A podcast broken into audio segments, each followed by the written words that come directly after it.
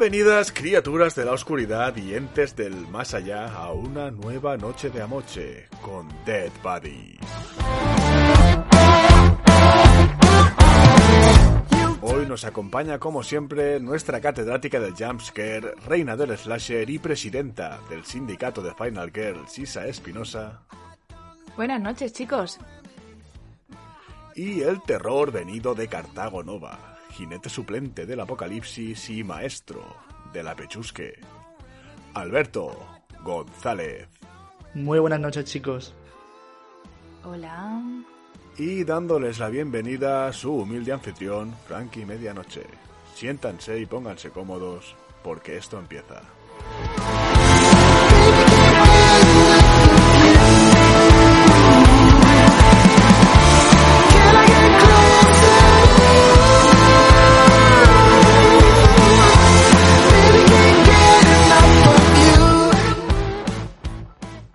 ¿Qué tal? ¿Cómo vais, chicos? Pues mucho mejor eh, comparado con la última vez que grabamos, sinceramente. Estoy mucho más mm, relajada, la verdad. No ha habido No suicidios. sé cómo estáis vosotros. ¿Todo bien? No, no, no, no. Estamos los tres enteros en un principio. Sí, sobrevivimos. Eso en principio es bueno.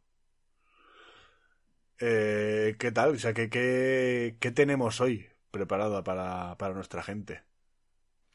Bueno, hoy hemos preparado un programita, nos hemos centrado en el género o subgénero, mejor dicho, creature feature, estas películas de monstruos, ¿no? O de criaturas y que son las antagónicas a los protagonistas y con un grupo de personas intentando huir de ellas, ¿no? Tenemos preparada la película The Relic de 1997, no confundir con Relic de 2020 y también Mimic de el mismo año, ¿vale? The Relic es, eh, eh, fue dirigida por Peter Hyams y Mimic por Guillermo del Toro. Son similares, pero son distintas. Vamos a hacer la comentada, chicos.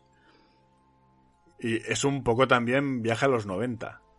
Eh, nos vamos a. Nos vamos a la década. dos décadas atrás. Ojo, dos. Para, para, para. Qué doloroso qué- y qué innecesaria No digas esa eso, aportación, para. ¿eh?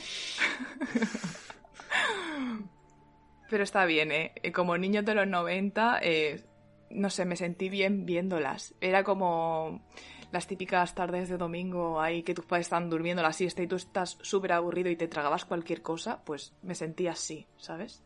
Buah, yo es que le tengo un cariño especial a- al cine de los 90. Ese, Claro. Esos tintes tan oscurillos, esa, es- esa gente, todo el rato pasando gente, venga gente, en todas, en todas partes, una cantidad de extras que eso era- daba gusto verlo. A mí, a mí- yo sí, soy muy fan. sobraba pasta y ya está. Sí, sí, sí, sí. Yo, yo muy fan, muy fan, muy fan. Y esos planos generales con edificios maravillosos como las Torres Gemelas y esas cosas, o sea, es que, que tú dices, anda, mira, pero qué bonitas estaban. O sea, es que era, es que era fantasía, era fantasía. Yo, yo muy fan de los 90. Para mí es el cine de mi infancia. O sea, yo cumplí los cinco años en el 90 y de ahí para adelante, o sea, ya eh, entré a los 90 ya con plena conciencia de lo que se estaba haciendo, básicamente. Eh, nada, ¿con qué, ¿con qué queréis empezar? Vamos a empezar con The Relic, ¿vale? Como siempre, os digo las plataformas que, y las notitas, ¿no? De referencia y luego ya pasamos a- al argumento de la peli. A esta película IMDB le da un 5,8, Film Affinity un 4,6, suspenso. Eh, Rotten Tomatoes un 36%, escúchame, Rotten Tomatoes apretando mal la mano, impresionante. cuánto has Y dicho que Letterboxd, es, eh, Rotten un Tomatoes? 2,8. Rotten Tomatoes un 36%. ¿Y Letterboxd? Ojo, ¿eh? Que es un 2,8. Uh. Madre mía. ¿Quién ha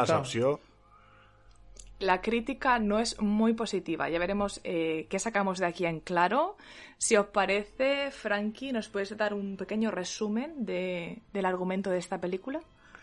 Vamos a ver, The Relic es una película, antes has dicho que, que es del 97, pero Relic en realidad es del, no- de, The Relic en realidad es del 96. O sea, estaba, Uy. estaba, mm, estaba proyectada para estrenar durante el verano del 96, pero eh, por cuestiones ajenas a la producción se acabó yendo a eh, enero del 97. Entonces, eh, está ahí a caballo entre los dos años. Una película que fue, fue número uno de taquilla en, en su estreno durante, durante, las, y durante las semanas posteriores hasta que encontró su bestia negra en Beverly Hills Ninja, la salchicha peleona. Eh, No que, jodas, tío. que la desbancó del, del puesto de oro. Vaya, por Eh, Dios. Es que estaban trabajando con poquita cosa. sí, sí, sí. Eh, estamos, estamos hablando de producciones de alto nivel. Eh, The Relic va sobre un... Bueno, realmente la protagonista es una, es una científica, una, una bióloga evolutiva de, que trabaja en el Museo de, de Historia Natural de Chicago. Y pues eh, un día llegan unas cajas de un compañero suyo que está trabajando en Brasil, que ha ido allí, es que él es, antropólogo y ido a Brasil allí a investigar cosas antropológicas. Y ha traído unas cajitas en las que viene un ídolo de un- una supuesta criatura defensora de una tribu perdida. Eh, y un- otra cajita llena pues, de unos hongos misteriosos y cosas que de estas cosas que dicen no toques pues eh, parece ser que esas cajas no han venido solas, ha venido algo acompañándolas. Y pues eh, empiezan a sucederse las muertes en el museo. eh, y nada, pues eh, habrá que investigar de dónde sale eso, ¿no? Y probablemente lo que encuentren no, no, les gusta, no, no, no, no, sea, no sea una sorpresa agradable. Y es que claro, es, mm, es, es- es Estamos cine de pillados, monstruos. claro. Es cine de monstruos, o sea, sale, sale, sale el bicharraco y se come a la gente. No tiene. ta-. También es cierto que, que molaba que en esta época los, los bichos eran como, como guardianes de la moral, ¿no? Es como que la primera víctima eh, siempre, es- siempre, siempre son porque están haciendo cosas malas. Y aquí, aquí en este, en este caso es un guardián de seguridad que, que se mete ahí a fumarse el porrete al lavabo en el turno de trabajo y pues la, la- el, biche, el bichejo pues no, no es muy no muy ami- no es muy amigo de las cositas de fumar y pues se, se, se- se come al señor. Joder, pues si ponemos ya la vara de medir en la moral en fumarte un porro, pues ya me dirás ya tú. en horario de trabajo claro Vale, feísimo. puntualizamos. Perdón, puntualizamos, ciertamente. también es cierto que, que ahí claro co- como la moral es relativa pues depende de la criatura por donde le dé Claro, claro, claro. o sea si, si la criatura es del opus pues mm, no sé lle- llevar falda corta ya y te pega bocado. sí sí sí Ya, ya, ya. Demasiado tobillo. Y nada, pues esa típica película de su de su de su época. Eh, nada que añadir. Esta sí que sí que es cierto que los actores eh, no son excesivamente conocidos. Eh, quizá la, la protagonista eh, Penelope Ann Miller eh, es, eh, sí, que, sí que ha estado nominada alguna vez al, al Globo de Oro, creo. Eh, y luego también el papel del policía que está haciendo Tom Sizemore. eh, Es tremendo ese señor. Es mítico actor secundario de los 90. Mítico, secu- mítico secundario. Aquí debutaba en, en lead role, en papel protagonista. Y el- la, idea inicial de Peter Hyams, del, del director, era que este papel lo hiciese Harrison Ford. Pero, pero claro, pues no, no llegaba, no llegaba la money. De Harrison Ford a, a ver a quién tenemos. Ah, tenemos a Tom Sizemore. Ah, sale en Salvar al Soldado. Ryan de... y el enemigo público. Pues yo creo que... Yo creo que... Harry- No se alejan tanto de la realidad Harrison Ford y este señor. A Harrison, a Harrison Ford cuando lo cogieron era el carpintero, o sea, tampoco... Claro, claro, todo el mundo empieza en algún lugar, ¿eh? Ya bueno, pero... A ver... Las carreras... Sí que es verdad, carreras paralelas tienen los dos, es cierto. Pero, claro, que- que- quiero decir, o sea, yo, yo estoy seguro que en el equipo de producción a- alguien comentó este detalle. ¿Qué? Dice, hombre, Harry- a Har- Harrison Ford era, era el carpintero. O sea, mejor crear el nuevo Harrison Ford que, que- que pagar ya por el que existe, que sale más caro. Bueno, pero... A A ver, se- confiar se- en las seguro nuevas que promesas. algún, algún productor así optimista diría, no, no, vamos a traer a este tío que, que, que seguro que de aquí al estrellato. Y pues no sé, hay veces que no sale. O sea, por, por lo que sea. No, no por falta Mm. de talento, a lo mejor es mala suerte. No sale. A ver, yo tengo que decir que no es lo mismo. O sea, no, no, es el mismo, no es el mismo pensamiento este señor que ya venía haciendo papeles secundarios, que por ejemplo Harrison Ford que salió, creo que de las, primeras, de las primeras películas en las que salió fue en el... Ay, ¿cómo se llamaba la película esta? La conversación de Coppola, que Coppola hubo una época en la que hizo, en, en tres años creo que hizo El Padrino 1, eh, La conversación, El Padrino 2 y, y Drácula creo, si no mal recuerdo, en plan de seguido. Y, este hombre, Harrison Ford, salió ahí de secundario un papelito chiquitito. Luego ya, que si Star Wars, que si Indiana Jones del tirón. O sea, no sé. no, creo que sea comparable a que salga media hora en Sábado de Ryan de secundario. No sé. No creo que sea, no creo que sea la comparación más correcta. no, por mucho que fuera carpintero. Es que tú estás hablando a todo pasado. O sea, a todo pasado es fácil. esta, gente, esta gente se vio con un problema de que no tenían actor y dijeron, pues vamos a hacer lo mismo, vamos a coger un actor que hasta ahora ha sido secundario. O sea, a veces hace lo mismo y no sale igual. O sea, tienes mi tortilla de patata con la de mi madre. O sea, yo, hago lo mismo paso a paso y no sale igual. Pues, pues. Perfecta analogía. Pues, Perfecta. Pues, Pero... Pues pasa. Te voy a decir no por culpa de nadie. Te voy a decir por qué te pasa eso con la tortilla de patatas. Porque le falta amor, le falta vida.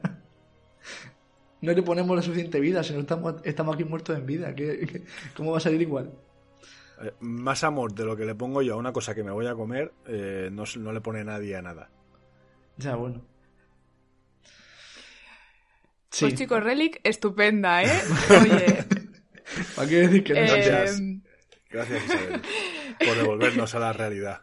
Pero un segundo, un segundo. Eh, a mí yo tengo que decir que Tom Sizemore a mí me ha flipado como, como lo hace aquí detective. A mí es que es un actor que me gusta mucho, pese a que saca el secundario siempre. Y aquí lo he visto de principal y me llevo un sorpresón y a mí me, a mí me gusta mucho como lo ha hecho.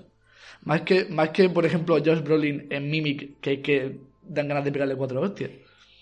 Te arrastro los pelos, no digas eso de ese señor, ¿eh? Un puntito en la boca. No, no, no, no. Sí, sí, no, sí, no. Brolin, ese Josh Brolin lo hace muy bien. Sí, sí. Luego comentaremos. Eso. Luego comentaremos. Volviendo a, a, The Relic, ¿vale? Em, yo creo que soy la que más caña le va a meter a esta película, porque vosotros por ah, ahora, eh, muy bien, pero para mí los diálogos de esta película son pésimos. Estaba la primera parte de la película diciendo, o sea, céntrate y no te cojas, mm, eh, no sé, no te salgas de la película porque de verdad no me gustaron nada. Y al principio como que había mucho sonido estridente, no sé si el sonido eh, por algún motivo era de, de, donde lo estaba viendo yo o, vosotros también lo notasteis, pero no, mm, el principio de la película yo dije, ¿qué estoy viendo? No me está chocando nada. Un jumpscare de un gato totalmente innecesario. Luego ya mejoró, ¿no? Me metí un poco más en la peli, pero eh, tengo las anotaciones de la peli que nunca, nunca lo anoto mientras estoy viendo y estoy viendo por los márgenes. Terrible. Eh, terrible. Eh, diálogo pésimo. Guión de mierda. Así, toda la parte primera de los apuntes, luego mejora, ¿no? Pero ese es el recuerdo que tengo yo de la primera parte, que no. que no. Que soy, estoy siendo Film Affinity hoy. ¿La viste en castellano? La vi en castellano, la vi en castellano. Igual. Que no suelo ah, hacerlo, pero. Yo la he visto en Bose igual, por eso, tienes esos ¿eh? sonidos estridentes, igual por eso tienes esos sonidos mm. estridentes, las traducciones a veces eh, no son las más acertadas, que no, que no excuso que tenga diálogos que sean bastante mediocres. Pero tiene mucho que ver, sobre todo, por ejemplo, el jumpscare que tú dices del gato, a mí no me ha parecido como jumpscare, o sea, ha salido, pero no me ha, no me ha hecho el sonido una locura tampoco. Pues igual en la versión en castellano sí que yo recuerdo que fue muy estridente y dije, por favor, es que esto no es necesario. Y sí tengo apuntados algunos diálogos que, bueno, no, mm, no son muy de spoiler, pero creo que los comentaré más en, la, en el territorio spoilers para no meterme demasiado en el argumento y chafar la película a nadie. Pero eso es lo que quería yo decir de la peli. Aún así, luego más hacia el final me dio ese feel noventero de Jurassic Park vibes, un poco de Alien, un poco de Predator, ¿sabes? Esas cositas dentro del género que estamos tratando de los eh, de las creatures, ¿no? De las criaturas, pero de películas mejores, ¿no? yo considero que Alien, Predator y Jurassic Park le dan 30.000 vueltas a esta película. No son comparables. Pero los vibes están ahí, los vibes están ahí. Vamos a ver, es que una película a la que Alien no le dé 20.000 patadas, no sé... Eh, Perdone usted, claro. Ya, viniendo del programa anterior, sabemos dónde tienes tu alien. ¿Dónde tengo yo Pero lo debía mi- comentar. ¿Dónde tengo yo puesto Claro. mis feelings? Claro. Pero, pero esta película a mí me parece, quiero decir, para, para su género, para la historia que está contando, me parece bastante correcta, bastante entretenida. O sea, quiero decir, las, las muertes mm, están guays, están bastante conseguidas. Eh, los efectos de cu- cuando o sea, mm, las cabezas y los miembros arrancados o sea, son muy creíbles, están, están muy, muy chulas. Y no deja de ser eso, no deja de ser cine de, de- de monstruos. O sea, mm, no, no estamos hablando de cine de monstruos al nivel de Pirañaconda Hmm. contra contra Dino Tiburón o yo que sé, o sea, cosas así. O sea, es, es cine de monstruos del que se hacía eso en los 90. O sea, es una criatura que sí es un híbrido de cosas que ide- inidentificables, porque no, no vas a reconocer una mezcla tan evidente de dos cosas. Pero, pero quiero decir, me parece una película bastante, bastante, no sé, bastante bien. O sea, que el guion es flojo. Todas las películas de los 90 de acción eh, tenían estos tópicos en los guiones de comentarios, el comentario machuno, el, el comentario, Sí. no sé. Puede ser que como estoy acostumbrada a verlas todas en inglés, el cambio también y el hecho de que sea un diálogo más, pues eso, lo que dices tú, más machuno, pues que todo combinado tuviera yo esa sensación, ¿no? Pero ya, te- ya os digo yo que el sentimiento de las diferentes plataformas es el mismo, es de tirarle a esta peli a, a de huello y sobre todo cuando la comparan con el libro en el que está basado. Dicen que es mucho mejor porque a la hora de, de desarrollar el argumento, la película da muchas pistas de lo que pasa al final durante la peli. Yo diría que desde muy al principio, demasiado. Y en el libro simplemente pasa todo, toda la resolución, todo el plot twist en el epílogo final, que son las últimas páginas, con lo cual el elemento de shock y de sorpresa es mucho más eh, grande, digamos. Así que no sé, no sé. Obviamente siempre los libros tienden a ser mejor que las pelis, y en este caso no va a ser menos, pero pero bueno, a mí de las películas que hemos visto y que hemos comentado hasta ahora es la que menos me ha gustado. Pues fíjate que a mí me ha pasado lo con... O sea, a mí me ha gustado la peli. Yo, fíjate que esta vez vas a ser tú la hater, la, la firma Affinity Sí. andante. Yo le he puesto un 7, a mí me ha gustado. Eh, pero también, pero también es, no sé, por ejemplo, el, la forma de estar grabada me gusta mucho. Así de tono oscuro, muy oscurillo. El museo está, está hecho de puta madre, más parece la puta Casa Blanca, el museo. No sé si habéis visto Sí, el sí. tamaño que tiene el jodido museo. El tamaño y, y- y- y cu- y cuando dicen de cerrar las puertas de seguridad y tal, que aquello parece un puto búnker militar. O sea, son, son, son, Ya, son tío. puertas, puertas de acero de tres metros de, de- de grosor. Que digo, madre mía, o sea, es ¿qué, presupuesto tiene esta gente? Es acojonante, es acojonante. Luego, eh, visualmente me parece muy atractiva. Por ejemplo, con Mimic sí que me ha fallado el, el apartado visual, que ya lo comentaremos luego. Pero esta película visualmente me parece atractiva, en plan de pues oscurillo de la época, todos esos momentos de pues, los típicos idiotas que dices tú mereces morir, que, te, que pasaban en los 90 todo el tiempo. Que dices tú, si es que este grupo, me, ocho que hay, esos ocho los mataba. Estos que parece que tienen los pies en la tierra, a tope. Estos que, mira, pues ni fu ni fa que son extras. Venga, genial. Morirán, pero bueno, pero ahí están, ¿no? Y mola porque, por ejemplo, la protagonista tiene, mm, tiene ese cierto peso y al fin, ¿sabes? Tiene, tiene, que, tiene ese ci- cierto peso. Y el protagonista, o sea, que lo hace genial. Detective eh, eh, Tom es, eh, es que es brutal. O sea, a mí me encanta. En plan, lo veo tipo duro, de no me toquen los huevos, pero a la misma vez de con mente fría. Que no es el típico no me toco los huevos que enseguida salto a pegar, sino eh, estoy aquí, dando a entender que está aquí, pero, pero sosegado todo el tiempo, ¿no? Con la mente fría. Y me gustó mucho cómo, cómo lo hace, la verdad. Y que no es un capullo, quiero decir, que es un tío simplemente eso, que es un, un tío que es firme, que, que tiene su, eh, sus formas, o sea, su forma de trabajar, es muy firme en su forma de trabajar, pero, pero no es un gilipollas ni con sus, ni con sus subordinados, ni con la gente con la que, con la que trata. De hecho, eh, la doctora sí que me parece un poco borde repelente de, de- demasiado. O sea, es un poco, Sí, me, me est- me- me estás cayendo un poco mal. es un poco doctora Lisa Margot- Simpson. Es un poco Lisa. Green. Mm. Pero sí, pero aún así, fíjate que no, no me termina de, de caer mal. Eh, y él lo hace de puta madre. Incluso hay un momento que pasa algo que no vamos a decir y coge el teléfono y que digo yo, madre mía, cómo se tiene que mordiendo la lengua. Es que yo hubiese matado al otro tío a puñetazo, me da igual. O sea, lo mato. O qué mínimo que decirle, es un poco capullo, ¿no? Y o sea, es un tío que pesa todo, es, profesional, es profesional. Y no sé, es un personaje que me gusta mucho como lo hace. Y la forma así de moverse tan chulesca, me gusta. O sea, es guay. Y luego el la, la criatura, pues, pues bueno, dentro de las posibilidades de los 90 está bien, no sé, o sea, yo es que no la he visto y me parece, me parece muy divertida. Sí que es verdad que hay un momento muy ridículo, que ya lo comentaré en zona spoiler, que he dicho, bueno, ok, pero por lo general, yo, o sea, yo me lo, me paso muy bien, me he entretenido, visualmente me ha divertido, la banda sonora pegaba un montón con los momentos de tensión, eh, la sangre justa y necesaria, no sé, yo me lo he pasado bien, muy entretenida. Yo estoy contigo. que el detective a mí el, detective no me caía bien. ¿Qué os voy a decir? No sé. Mm, no. no.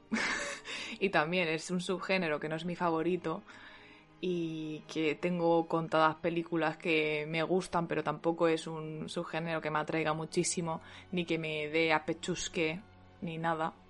Entonces yo creo que todos esos elementos subjetivos han hecho que, que no me guste esta peli, tío. No es una peli que que volvería a ver, por ejemplo. Mientras que la otra, si algún día lo pusieran en la tele, eh, si pusiera Mimic en la tele, la dejaría puesta porque me, ha gustado muchísimo, muchísimo más. Yo mm, le voy a poner un 4,5 a esta película. ¡Hala! no. El primer suspenso de. El sí. El primer suspenso de Isabel. No, en general... no puedo darle a otras películas que me han gustado un 6 y a esta es que me ha dejado súper fría. Y cuando llegamos a territorio spoiler le voy a dar por todos lados, o sea... Ala, ala, ala, ala, que, que, vuestra opinión también está muy guay para que veáis que la misma película a dos personas le puede gustar mucho y a mí me ha dejado en plan de... Si ni fu ni fa, no te voy a probar, por pena. Eh, no, lo siento. Pues para mí es, una, una película... Vamos a ver, por un perro que, me, que dejaste vivo no dejaremos de llamarte mataperros, ¿eh? Oye, que yo de momento se lo he suspendido la influencia. De momento. Porque incluso la de No vi esta Navidad le, he puesto una notaza. O sea, ojito, es, que, ¿eh? es que, es que No esta Navidad es un peliculón. O sea. Eh, yo quería comentar que eso, que es una película para mí eh, de las que recuerdo con más cariño de los 90. Eh, yo ya desde pequeño todo lo que tuviera que ver con monstruos me flipaba, una barbaridad. Y cuando hacían películas así, que, claro, o sea, en mi pueblo no había cine, eso solo había un cine de verano, para ver películas, películas buenas tenías que esperar hasta el verano. Eh, y cuando se estrenaban en cine y esto, eh, siempre, eh, muchas veces llegaban antes a estrenarse en Canal Plus que a, verse, que a verse en el cine. Yo lo que hacía era me iba a dormir a casa de mi tía y obligaba a mis tíos a ver películas que seguramente a ellos no les gustaría. y, esta, y esta, esta fue una de ellas. Y yo le voy a dar, eh, le voy a dar un 6. Porque sí que cuando antes de verla pensé, ostras, esto va a ser la típica película que yo recuerdo bien y va a ser, va a ser un ñordo. Y hmm. después la vi y dije, oye, pues mira, mm, evidentemente no es un peliculón, pero es muy entretenida. Eh, y para mí aguanta bastante el tipo. Y aguanta bien el paso, el paso de los años. Así que eh, un 6 creo que creo que es lo adecuado. Oye, muy bien. Y sobre todo si tienes el elemento este de nostalgia y la has vuelto a ver y no ha bajado el nivel, está más o menos bien. Eso hace mucho, ¿eh? Porque yo me atreví a ver la película de los Power Rangers hace unos años y madre del amor hermoso. Estaba mucho mejor en mi cabeza que lo que vi yo. Pero bueno. Cosas que eh, pasan. pues tengo que, decir que, que, esta peli, pese a eso, a que sea, pues lo he dicho, un 6,5 o 7, eh, o sea, yo es que no la había visto anteriormente. La que se había visto anteriormente cuando era más crío era Mimic. Yo esta es la primera vez que la veo, la he visto por el programa. Y, y, muy bien. He, he, mirado el presupuesto y tiene 70 millones de, eran 70 millones de presupuesto. O sea, con razón hay tanto edificio, tantos tiros, tanta movida, tan, tan espectacular. Y mira que yo pensaba que iba a ser una película más indie por el tema de, de los protagonistas y tal. ¿En, qué, se les fue el dinero? O sea, es como, no sé, empezaron a gastar y cuando dijeron, oye, hay que contratar a gente. A ver, yo pienso en los efectos especiales, que piensa que sea una chusta por la época que es. que todo hay que decirlo, Ya. hay que adaptarse a la peli, hay que adaptarse a la época de la Es película. Eh, supongo que eso no sería barato en aquella época. Ese monstruo que ahí Claro. vemos acartonado, en aquella época, En, en aquel momento sería. Costaría unos duros. claro, hostia, Claro unos duros. 70 millones de De presupuesto, De hecho, lo, lo- eh, que, si no recuerdo mal, eh, uno, uno de los de los ganchos de la película es que era de los creadores de, o sea, de los productores de Aliens El Regreso y del creador de los efectos especiales de Jurassic Park. ¿Ves? Si es que el film lo tiene, tío, pero eh, a mucho menos nivel. efectos especiales de Jurassic Park, pues bueno. Sí, sí, sí. Es que, es que estamos hablando de, de- de eso, de, de dos mm, películas que, que fueron Claro. un, un bombazo. O sea, Jurassic Park revolucionó los efectos especiales en su día, pero de una manera eh, espectacular. Y de, de Aliens, pues, pues, ¿qué voy a decir yo? O sea, no voy a decir más porque... pues, o, vais a, pe- o vais a pensar que me pagan o algo. Not sponsored. Y la recaudación de la película, que le iba a decir antes, es la verdad es que palmaron, 48 millones con dos. Pero Año y 48 medio. millones en, en Estados Unidos y luego en el mercado internacional sí que recuperaron. Supongo. Creo. O sea, sí que llegaron a los 80 millones o algo así. Se salvaron un poco los muebles por. Sí, por pero vamos, que, pelos. que entre marketing, publicidad y tal, eh, Sí. pa- palmaron, algo palmaron, fijo. Pero sí, sí, sí, o sea, no sé, yo no, no le veo los palos que le han pegado a Film Affinity, no veo ese 4 y pico. Isabel, no me mires así. No, que me hace gracia que, por bueno, pocas veces no coincidimos y esta vez coincidimos y soy yo la mala. Bueno, no quiero No dejar yo tampoco por los suelos a la película desde el respeto a Peter Hyams, ¿eh? Disculpe usted, que no me ha gustado la peli. Sí, O sea, a, lo, a lo mejor, al- a- a lo mejor algún oyente que, que, que escuche el podcast y se fíe de nuestra opinión y la vea y le parezca un miedote y dirá, tendría que haberle hecho caso a Isa y te coja cariño por eso. Sí. My girl, claro que sí. Lo, lo que no va a pasar es al contrario. Gente que, que diga, ostras, pues Isa dijo que era una mierda, no la voy a ver, eh, no, te- no tendrá el contrapeso de, ostras, pues era buena. Hmm. Claro. O sea que eh, está- estás jugando a la posición segura ahora mismo, Isabel. What can I say? Si es que no me ha gustado mucho. Es que No luego nada, igual nada. veo igual veo otra peli que ni fu ni fa, pero sí que se merece un 5 y tal, pero es que esta me dejó tan fría, igual era también un poco circunstancial que me pilló así un día un poco raro, pero al ser el mismo género y demás, entré a ver Mimic con la misma sensación de decir, a ver si voy a, a ver otra y voy a rajar también, voy a ser súper negativa en este programa. Pero chico, me entró de lujo y de verdad que tengo una, una opinión totalmente distinta y son películas que tienen muchas similitudes, o sea, para que veas, ¿eh? Pues démosle a Mimic, ya que, ya que Isa la pone también, no sé. Pues vamos a ella. Eh, Mimic, de Guillermo del Toro, 1997. IMDB le da un 6, Film Affinity un 5,2, Rotten Tomatoes un 64% y Letterboxd un 2,9. Las notas entre las dos son bastante similares, ¿eh? Eh, la otra era 5,8 en IMDB, esta 6. Sí que cambian un poco de Film Affinity y, y Rotten Tomatoes, que esta sí que está aprobada. Film Affinity 5,2 y Rotten Tomatoes un, un 64%. A mí, como ya os he dicho, me ha gustado bastante, bastante más. Pues a mí me han gustado lo mismo, aproximadamente. O sea, yo, a esta- yo, yo también le doy un 6 a Mimic. Yo le doy Eh, 6 a la- la- Mimic. Las tengo, las tengo, quiero decir, es que mm, ha- hay muchísimas cosas muy, muy, muy similares en la película. En las dos películas, quiero decir, eh, las dos eh, son protagonistas eh, femeninas, científicas.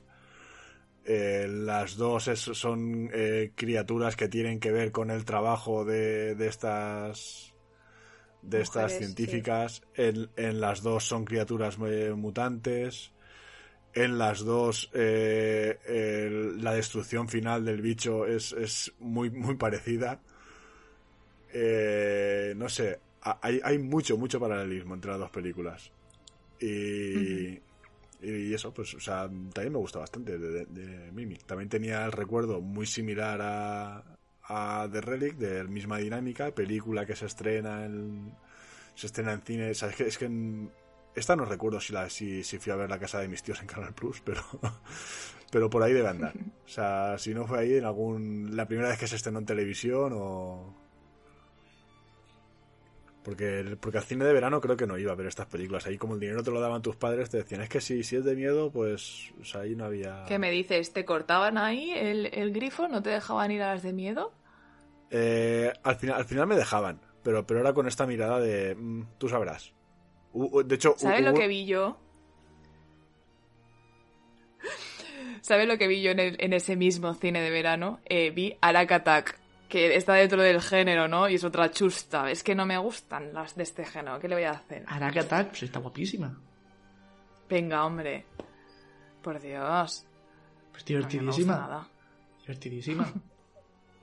Una que me salió por la culata de esto de ir a ver una película de miedo cuando, cuando me dijeron, mira que es de miedo y tal, y, y me cagué vivo, fue la de la de Frankenstein de, de Kenneth Branagh, cuando sale, cuando hacía el Robert De Niro Mm. eh, del monstruo de Frankenstein y tal. Esta película, o sea, mm, y luego la he vuelto a ver y digo, no, no sé dónde, pero en su momento, o sea, me, me- o sea, es que me cagué vivo. Eh, estuve, estuve semanas de, de, de- de- de esto de, de- de por las noches, mm, o sea, estar con los ojos, con los ojos como platos hasta, hasta que hasta que caía dormido, pero, pero Angelet. Ese, ese Frankenstein por casa diciendo abogado, abogado. abogado, sal ratita, quiero verte la colita. Madre mía, cuánto tiempo.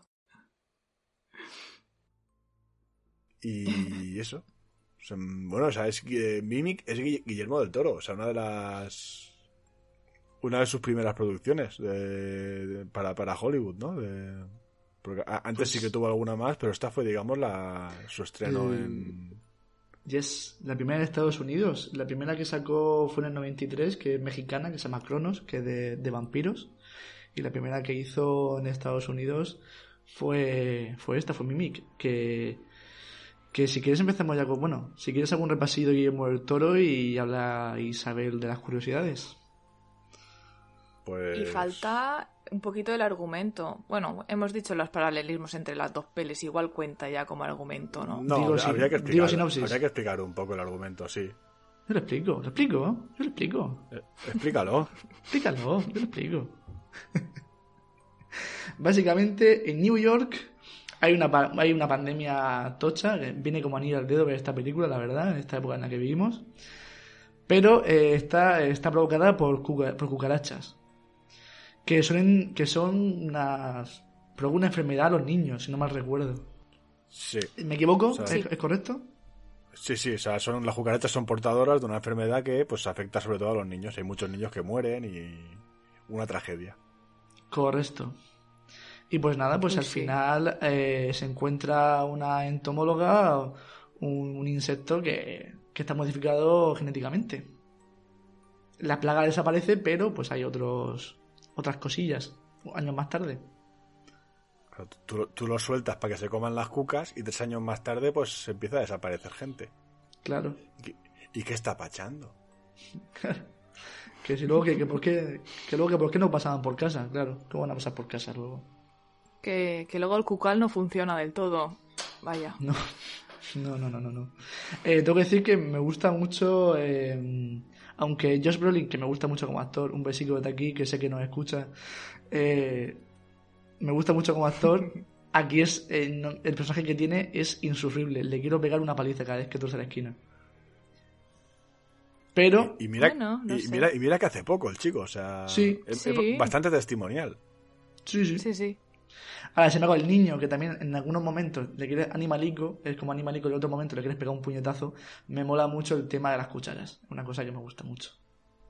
Es, un, es una de las cosas que siempre pondría, no sé si realmente, como está basado en una novela o en un relato de Donald Hofheim, no sé En si... un relato, sí. Es un relato, ¿no? No sé... Sí, un relato breve. Vaya, últimamente estamos con relatos entre Arrival, que también era un relato breve. Mm.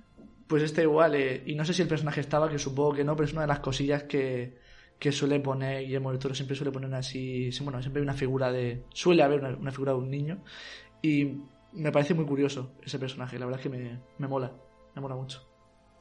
Que es, es un niño que recordemos es, es- parece que es autista, ¿no? O tiene algún algún Sí. a- algún tipo, algún grado de Asperger o algo.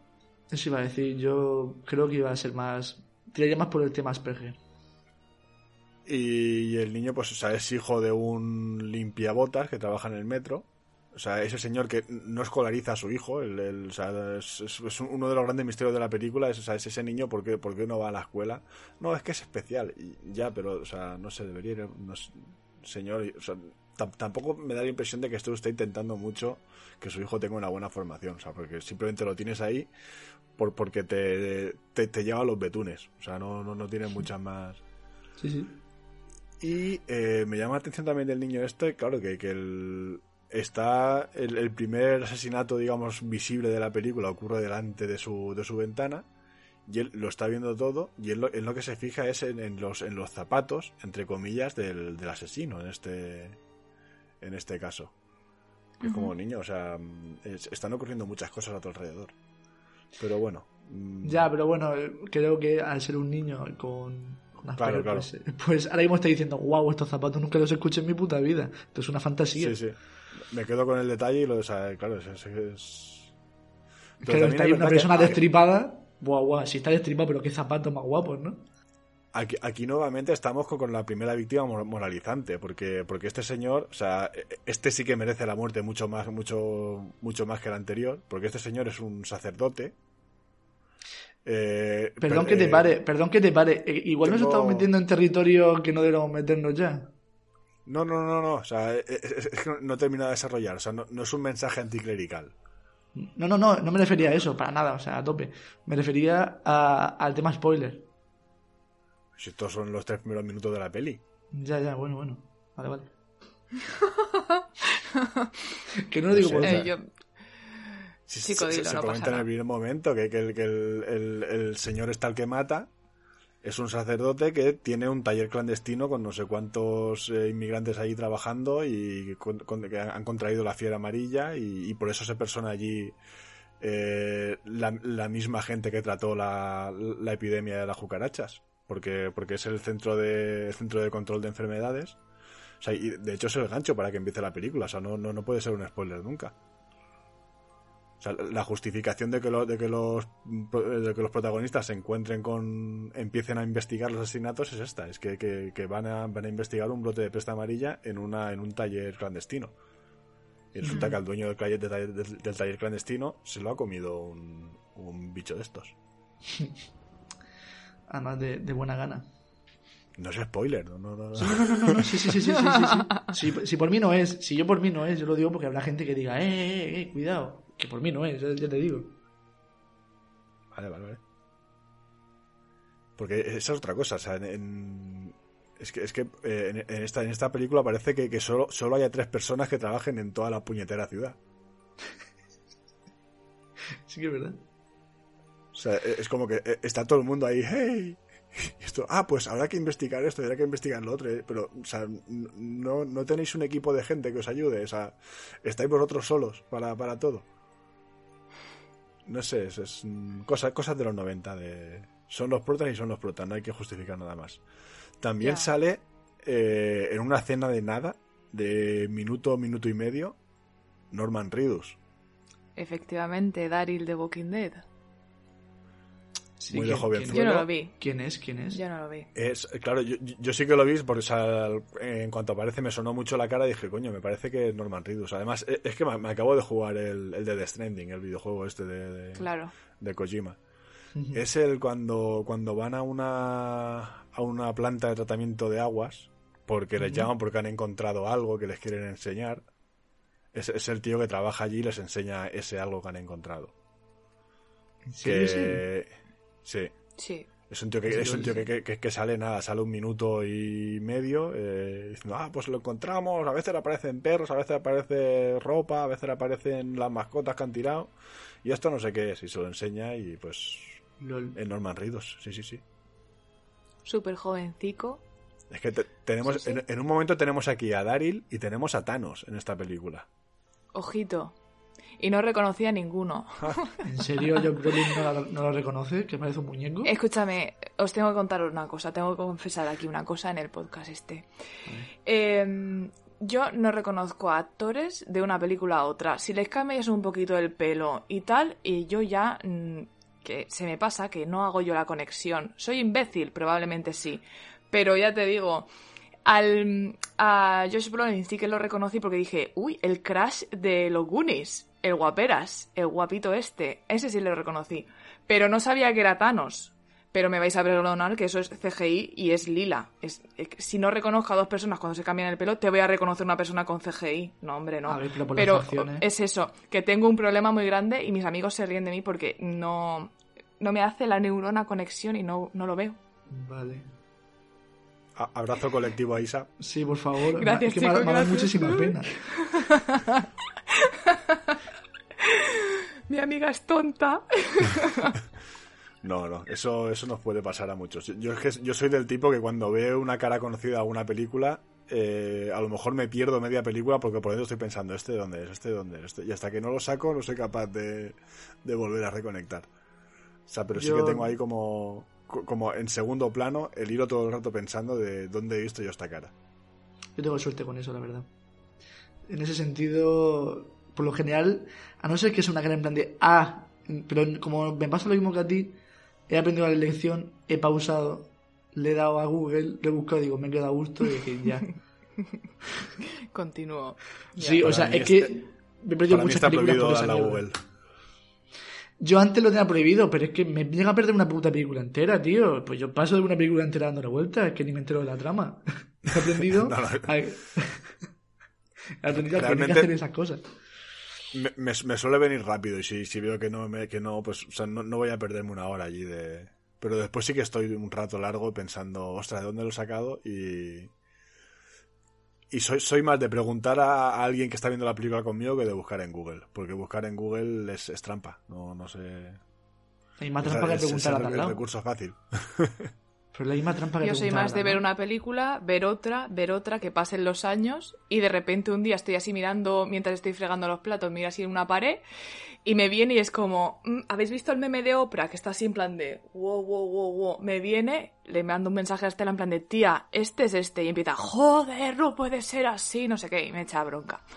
Isa, Pero bueno. que, que- o sea, pero Estela, que no me, me acabo de dar cuenta que en Seven, en el Eh, Club de la se lo he Lucha, dicho esta mañana. Se lo he dicho esta mañana. En la película de Mimic sale el chavalito eh, de los Gunes y cuando me he metido a buscar si era el chavalito de los Gunes he visto una foto suya al lado de Thanos y me ha dado, me ha dado una parraca. Y así en plan de tía, ¿qué es Thanos? Y ella, joder, esta chavala, vas con mucho retraso. Madre mía. que Harrison el- Ford el- es el- sale en Indiana Jones también. Han Solo, que Han Solo sale en Indiana Jones. Pero qué locura es esta. El chavalito de los Goonies, ¿eh? El chavalito de Eh, este- creo que fue uno de, mi- de mis primeros crashes, ¿eh? Sí, sí, sí. Es, es como, como decir ahora, no sé, el, el, el chavalito de. Pues eso, de, de- de Toro Salvaje, ¿no? O, de, o, de- o- o del Padrino 2. No sé, refiriéndome a, a Robert De Niro. Sí, sí, sí. O sea, Sí, que, que- que de chavalito ya no, ya no tiene nada. O sea, que, que ya el- sí, sí, ya. Yo Brolin tiene los 50 fácil. Ya. Eh. Es que tengo ese problema que, que veo a una persona en una película y luego pasan muchos años y no sé hacer la conexión, no sé ver cómo la cara envejece. Igual es problema mío con el envejecimiento, que no lo llevo bien así en general, ¿no? Pero que me cuesta un montón hacer la conexión y ver que es la misma cara de ese chico. Bueno, bueno, bueno, bueno. El, el chavalito de Saruman. Válgame. sí, sí, o sea, el, el chavalito de, de, de Drácula, el regreso, ¿no? Me he vendido, ¿eh? Me he vendido para ser el meme. Sí, Madre sí, mía, sí. no me vais a perdonar esto ya nunca. Ya a partir de ahora, cada vez que saca, uy, el chavalito este del gran dictador, cuando saca Chaplin en algún sitio, ¿sabes? El chavalito este. Madre mía, vaya jueguecito me vas a dar. Eh, ¿Queréis comentar algo más de estas películas o queréis que pasemos ya al territorio spoilers? Yo iba a comentar un poquillo por encima a Guillermo del Toro, que es un señor que me gusta Pues- mucho. Pues Aprovechando. dale, Pues dale, sí, sí, cariño. que lo has prometido antes y no lo has hecho. Correcto, pero es que nos liamos. Últimamente tenemos una capacidad de perder el tiempo a lo largo del podcast magnífica. No es perder el tiempo, nos estamos dando a conocer. Sí, sí, no, no, no, sí, yo fabuloso, pero que, que divagamos mucho, que eso está guay. Eh, y también tienes que decir las curiosidades tú, ¿no, Isabel? ¿O la vas a tirar para el tema de spoiler? Mm, puedo decir alguna. Alguna que no sea muy. que no venda mucho antes de nada. Porque Guillermo el Toro es un director mexicano, de ese triplete de directores que hay, los tres amigos mexicanos, que son Guillermo el Toro, eh, Iñárritu y Alfonso Cuarón, bueno, Alejandro González Iñárritu y Alfonso Cuarón, los cuales pues los tres pues eso pues se llevan genial entre ellos y bueno pues tienen unas películas maravillosas como puede ser Cuarón tiene El prisionero de Azkaban y Gravity, Roma por, por, decir algunas. Eh, tiene por ejemplo Birman y, y si no me recuerdo Renacido también es suya. Y bueno pues Guillermo del Toro tiene unas películas también muy chulas como puede ser Blade 2 eh, que maltratadísima el Espinazo del Diablo, también tiene El laberinto del fauno, La forma del agua, Pacific Rim 1, eh, las dos de Hellboy, eh, La cumbre escarlata. Tiene una cantidad de películas muy guays y todas con una estética muy, muy, muy cuidada. Lo que pasa es que eh, quizá el... Igual que son, tiene una belleza muy particular, son todas con un con unos tintes de mal rollo increíble, pero que nunca llega a jugársela a todo, a ese mal rollo. Nunca termina de perder ese niño interior. Siempre, siempre hay un mal rollo, pero que al final acaba edulcorándolo de alguna forma, sin que sea extremadamente mal rollero, ¿no? Y, y eso es uno de los, posiblemente los problemas que tiene Guillermo del Toro, que no es un problema en realidad, pero, porque a mí me encanta, es uno de mis directores favoritos. Pero es, esa es la lástima que siempre le pasa a Guillermo del Toro. Y pese a que la última película que hizo, que fue La forma del agua, es la más, según dicho por él, la que ha perdido, por así decirlo, que nunca pierde el niño interior, pero la más personal y la más... Eso, la más personal, la, más adulta que tiene él, es un director que, bueno, ahí no se nota mucho, sí que tiene sus momentos duros, tiene un par de momentos duros en la forma del agua, pero eh, es visualmente bestial, tiene una forma muy curiosa de contar las películas, sobre todo muy dinámicas, pero por mucho que intente ser oscuro, nunca acaba de dar ese paso. Y pues es un director que, merece mucho la pena. Vamos a seguir hablando de él un poquito y de la experiencia que tuvo con, esta peli, con Mimic. Em, eh, la verdad es que es una muy mala experiencia. En 2018 dijo que fue la peor grabación que ha tenido y ahora os diré eh, las razones, pero me da bastante pena porque si ya sí mola, pues imagínate lo que podría haber llegado a ser esta película, ¿no? Básicamente la productora Miramax quería también una, una resolución más científica de la película, de lo que pasó, ¿no? Pero bueno, ya llegaremos a la parte final. En general, Guillermo del Toro dice que tiene muchas quejas porque no le dejaron hacer un final o una película lo suficientemente terrorífica. Tenía constantes amenazas de ser sustituido como director porque, como ya hemos dicho, estaba empezando y se queja de inconsistencias que hay en la película porque una vez grabada se hicieron segundas tomas con la segunda unidad, ¿no? Y, él detectó, eh, pues eso, inconsistencias del tipo de colores y el setup de las cámaras, cosas de, de imagen y de fotografía, vaya, que no estaba muy cuidada, ¿no? Y finalmente hay una reedición con el corte director y todo esto porque no, no le chocó del todo. Y es eso, que tuvo muchos problemas con los hermanos Weinstein, y, desde entonces no ha vuelto a hablar con ellos ni a, a trabajar con ellos y desde entonces eres mucho más selectivo a la hora de trabajar y básicamente lo que dice él se hace porque después de esta primera película pues salió con muy mal sabor de boca, digamos. A ver, eh, es, normal. lo que tiene Guillermo del Toro es que es una persona que es muy franca con, es muy sincera, es mm, si ves todas, todas las entrevistas se presta lo que sea, él es muy abierto, no se cierra nada, él es sincero, sobre todo muy sincero todo el tiempo y es, y es muy bonachón, es que se nota que es muy bonachón. Entonces entiendo que cuando le tocan su lado creativo, que en esta película eh, le dieron por todas partes y no le dejaron hacer nada, eso toca mucho la moral y hay gente que, que apechuga y hay gente que, bueno, que sí tiene el talento necesario, que puede hacerlo de la manera correcta, porque tiene que estar todo el tiempo pisando en los proyectos? Si es un tío que, que si él puede elegir, y a, día de hoy ha podido elegir, y a la vista está que con la forma del agua se llevó cuatro Oscars y, y se quedó tan pancho, pudiendo hacer lo que realmente él quiere, con unos guiones mm, basados, pues supongo, en, en parte de su vida muchas veces, aunque otras sean basadas en relato, ¿por qué no? Y, y mira, pues en la primera y la última, como se dice, una y no más Santo Tomás. Claro que sí. Sí, muy bien. Sabes que si a él, si a ti te cogen para, para un trabajo por, por tu talento y por tu forma de trabajar y después solo te están imponiendo eh, que tienes que sacar la película como, como si fuera un molde sacado sacado de una máquina de hacer churros, que, que al final es, es, es, es, lo que eran un poco las películas de monstruos de los 90, es una, otra y otra y otra, y te tienes que ceñir al, al canon que, que impone la industria, pues co coño, o sea, no cojas a un director eh, que tiene tanta personalidad y tanta creatividad. O sea, coge a alguien más, no sé, más...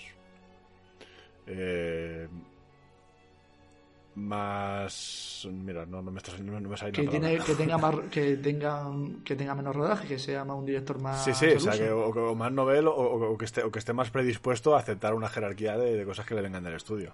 Sí a ver es que hay directores que simplemente pues mmm, dirigen y ya está pero a ver que bueno Toro tiene un apartado creativo brutal ya no solo en guion sino también en fotografía.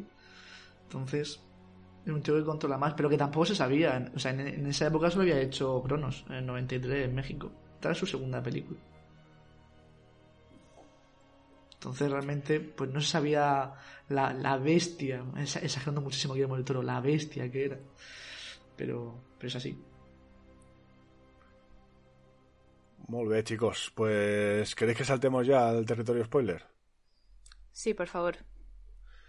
Pues nada, eh, como me debo a mis compañeros, eh, es hora de empezar.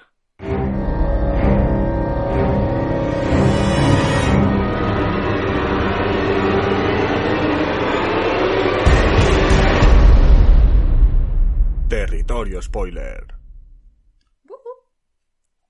Pues vamos, chicos. Eh, ahora rienda suelta a vuestro a vuestra imaginación y a vuestros a vuestra gana de destripar. Isabel, eh, me tienes me tienes en ascuas. Dis, dispara, dispara, cariño. Tu tesis. Bueno. Tu tesis. Cállate. Eh, tengo aquí dos diálogos apuntados, que fíjate, era un domingo que estaba yo ahí todo tiré en la cama y los encontré tan malos que me levanté, cogí esta buena libreta y los apunté. Tenía, te, creo que era una escena con el teniente de Agosta este y hablando con otro policía, ¿no? Y le dice, la cuestión es, ¿qué tiene que ver un vigilante de museo con un crimen por drogas en un barco sudamericano? Y le dice el otro chico en plan de, pues, pues chico, pues no sé. Y la respuesta es, quizá nada. Y punto y no desarrolla nada más. Pues si es quizá nada, ¿qué me estarás intentando decir con esto? Eh, eh, Hombre, yo, fatal, yo entiendo, terrible. Yo, yo, entiendo que a lo que se refiere con esa frase es que puede ser que esté enlazado con eso o no. Obviamente, quede, pero, pero yo que sé. eh, como que me quedé que me faltaba más eh, desarrollo, quizá nada, o quizá puede ser que esté, no, un poquito de desarrollo, no, quizá nada, y enseguida cambiamos y es como, pero yo, esto necesita una vueltecita. Yo creo que eso se sobreentiende porque en, la peli, en las pelis de los 90, los, los típicos detectives que, que él va soltando el discurso mientras el otro le sigue, pasaba muchísimo. Exacto. Claro. Entonces yo no he visto no he visto nada extraño. Incluso, por ejemplo, en una película, válgame, la película que voy a sacar yo ahora, Vaya un fugitivo. ¿La habéis visto? No la he visto. No.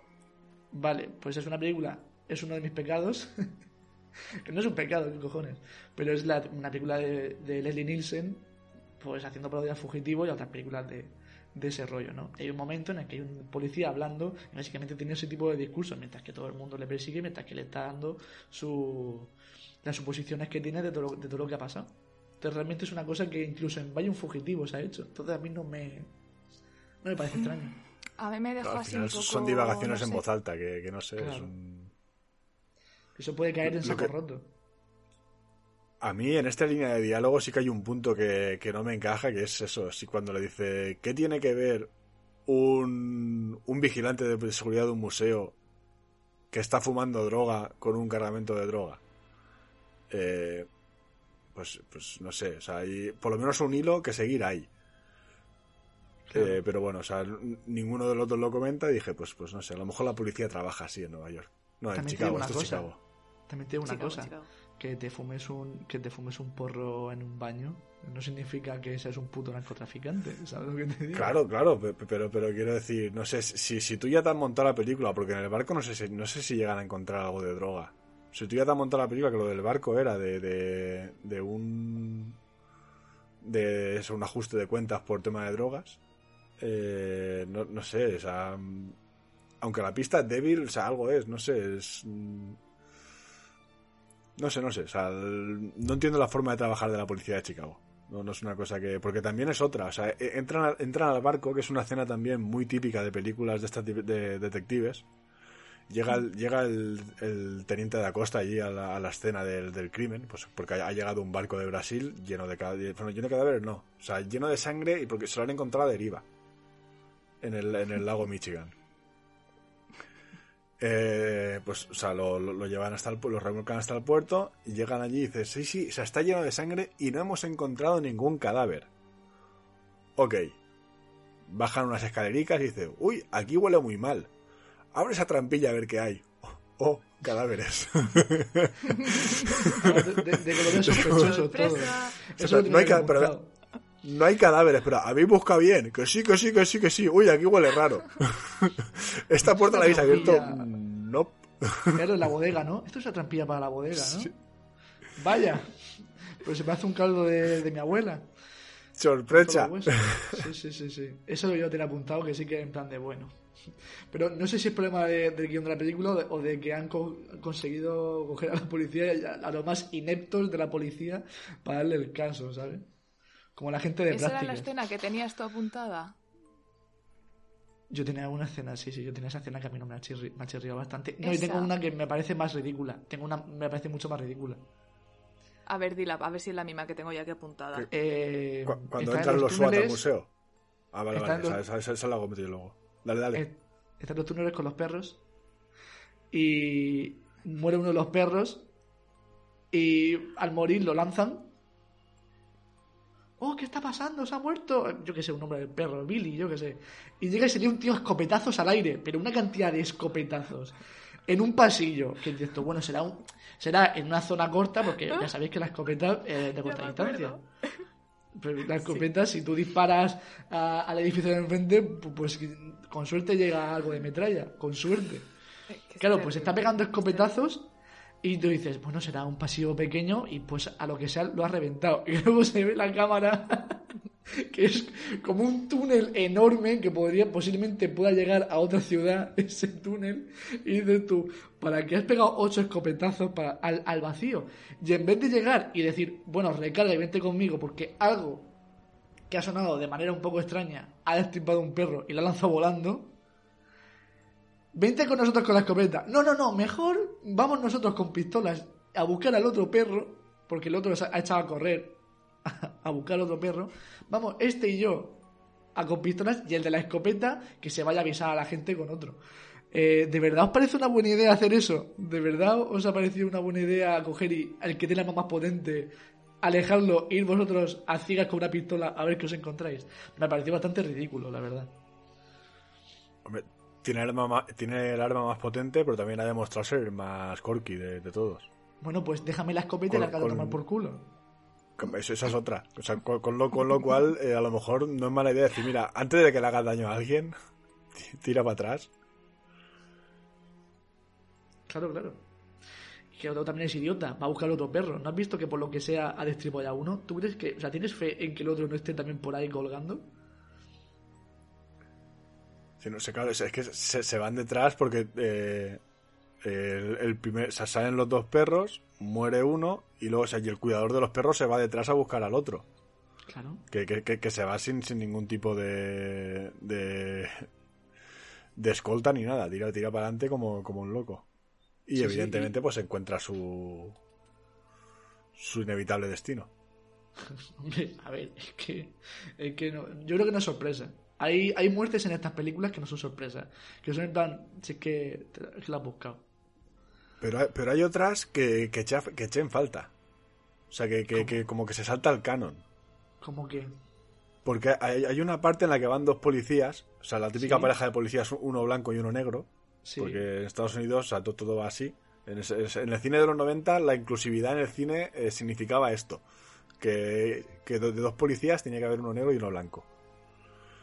Eh, van andando por los túneles y van hablando de comida, o sea, o sea, dos policías por un túnel oscuro hablando de comida, o sea, eso de es, café, ¿no? o sea, eso es víctima. Sí. Sí. sí, van hablando del café de no sé qué sitio que está súper bueno, o, o que, si- que se haya probado el café con leche, algo así, una, una... Pero dos policías hablando de comida, o sea, yo digo, vamos, esta gente es víctima. O sea, y, y- y no, no. O sea, ¿La comida sois vosotros? Pues no. no, no, no, no. Vaya. Que se- luego se esa escena. Me moló un montón cómo trata, como o sea, la forma en la que dejan en la mierda a la policía y a, y a- y al alcalde. Con lo de no, si no hemos encontrado, porque mata al vagabundo a tiros Correcto. y luego dicen, no, pero si es que es el vagabundo todo el tiempo, ¿no habéis visto este hacha de Ikea completamente comprada en su funda original en esta esquina?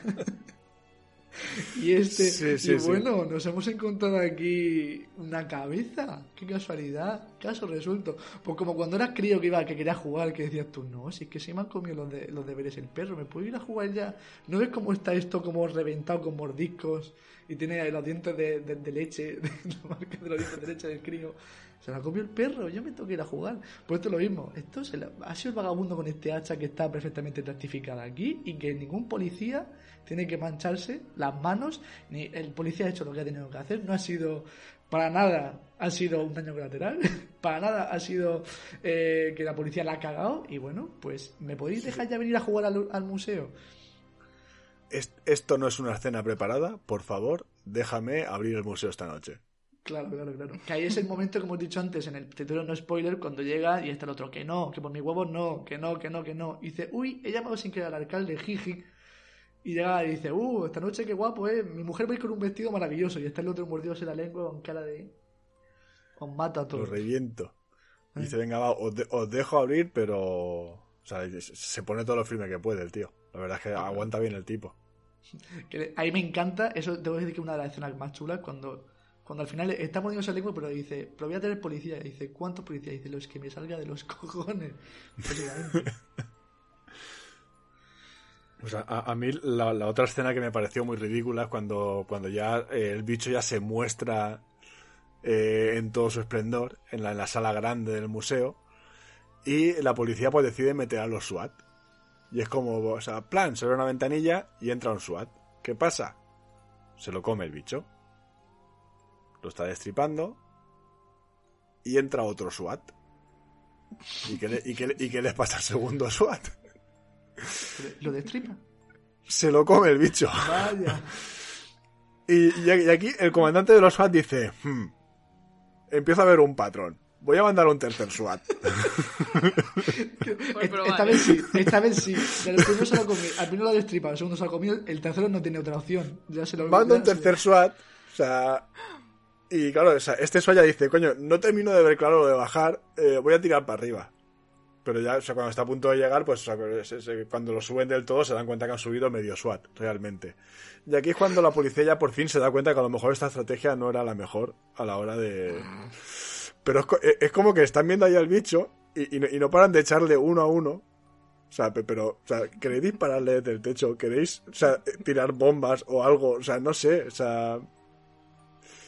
Y me pareció un poco, un poco una, una estrategia no muy buena, ¿eh? Mejorable, en mi, en mi, en mi opinión. Me imagino a- al tío mandando uno. Vaya, se ha muerto. Enviando al segundo.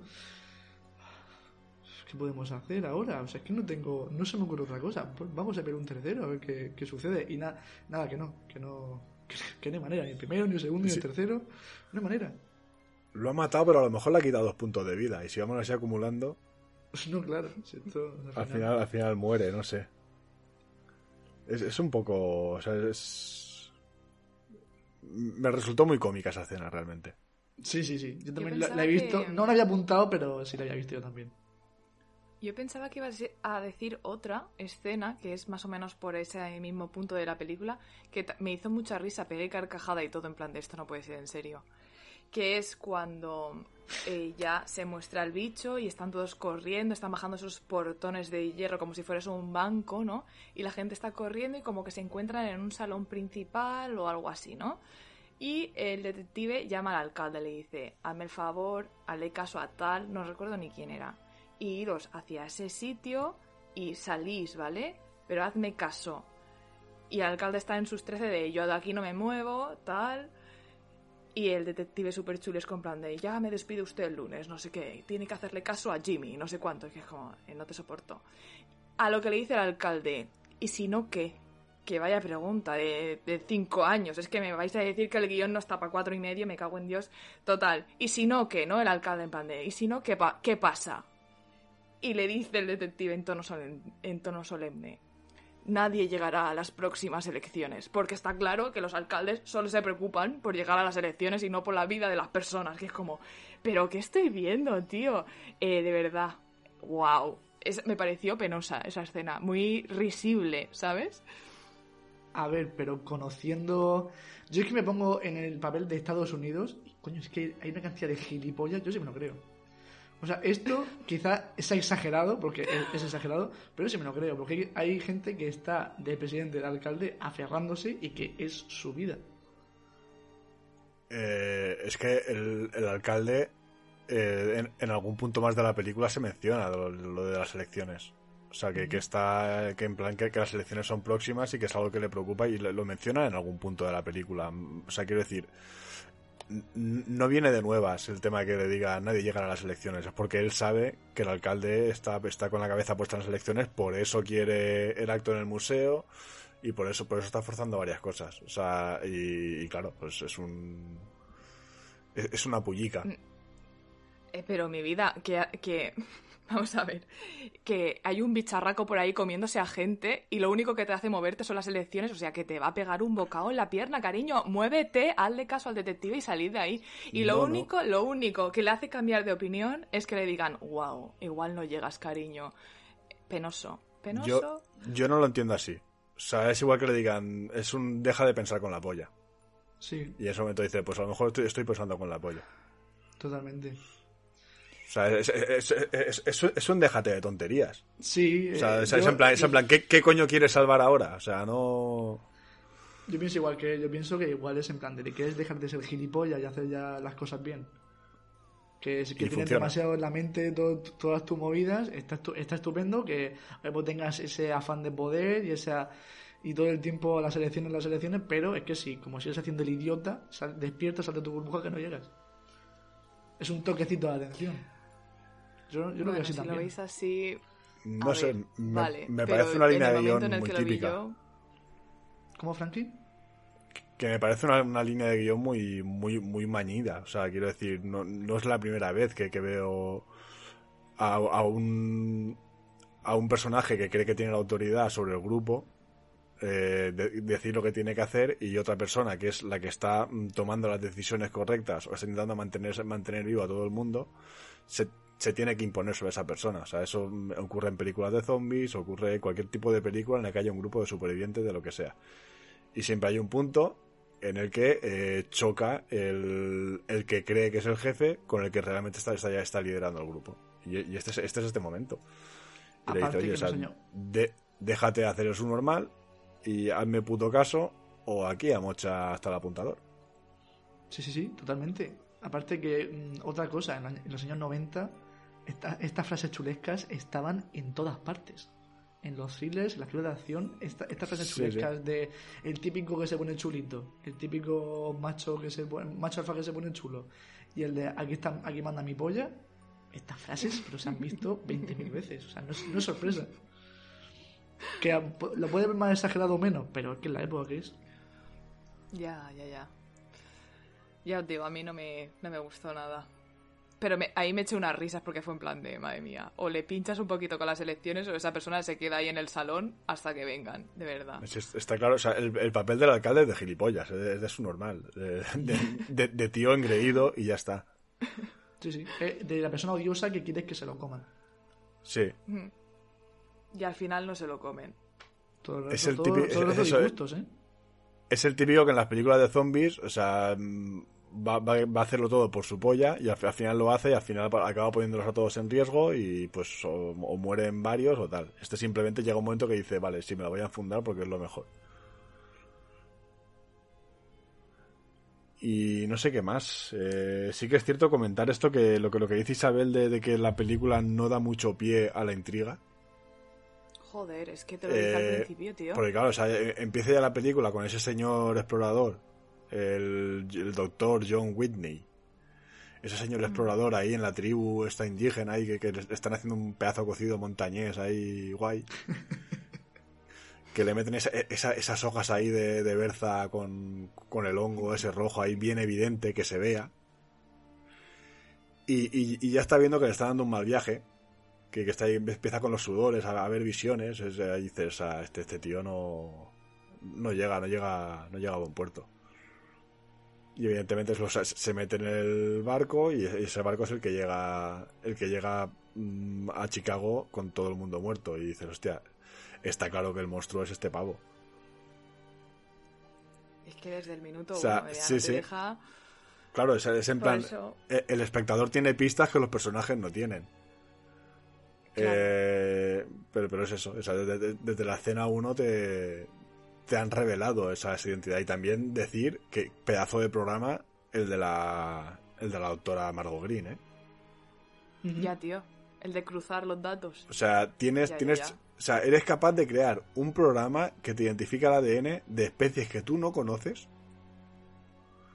Pero que hay uno que se secuencia un ADN y sale, sale un resultado y dice, hostia, ¿esto qué es? Y coño, lo has programado tú. Es igual. o sea, no solo identifica el, el, el, especies que no conoces, sino que identifica el individuo dentro de la especie. Te dice, es un humano y si me da cinco minuticos más, te digo, te hasta digo dónde te digo hasta dónde vive. tiene, la, tiene y el es... FBI lo tiene puesto, sí. Y está la señora sufriendo porque no le van a dar financiación. O sea, soy yo, o sea, eh, take my money. O sea, no invirtáis en bitcoins ni en nada. Inver, invertid en esta señora. O sea, e, este, este programa es Dios. O sea, es magia directamente. Pero eh, aparte de ser eso, aparte de ser una, auténtica diosa, que, es una... O sea, para hacer esto hay que, hay que, hay que ser una puñeterísima máquina. Eh, es un poco odiosa, ¿eh? Con el tema. Vale, vale que no te gusten las supersticiones y el tema, el tema magufo. A mí tampoco. Pero dale un poco de tregua a la gente. No sé, no puede ser en plan, ay, es que tiene. Es que es un supersticioso. Y ya le has hecho la cruz. Y te los tratar a todos como la mierda. En plan, tía, o sea, no sé, cortate un. Sí, lo fue, fue, fue, Mira, aquí está sí, sí, o sea, de puta. Quiero decir, no te ha hecho nada. Y dice, ah, es que es supersticioso. Yo, pues, o sea, dale un poco de tregua a esta persona que, que tampoco, tampoco ha hecho nada malo. Es impresionante. Sí, sí, sí. Daba, un, daba una caña brutal esa mujer. Demasiado eh, hater. El final me gustó, pero queda muy cutre. Supongo que en aquella época quizás sea distinto. Pero el final, final, final, cuando echa a correr todo ardiendo, todas las explosiones, ella corriendo, se mete en el sarcófago. Bueno, el otro que básicamente es. Eh, no se nota que es fuego. Básicamente me recordaba al personaje de Thunder del, del Killer Instinct, que, de la Super Nintendo, Super. Un hombre de fuego que no se movían las llamas, que era simplemente él de color rojo con las líneas de que parecía que era fuego y dando gracias. Pues me recordaba lo mismo. Era como un monstruo a cuatro patas que lo perseguía y que, que, estaba ardiendo y no se veía ni una sola llama. Era, era, básicamente como si fuese fluorescente con los colores de las llamas, pero ya está.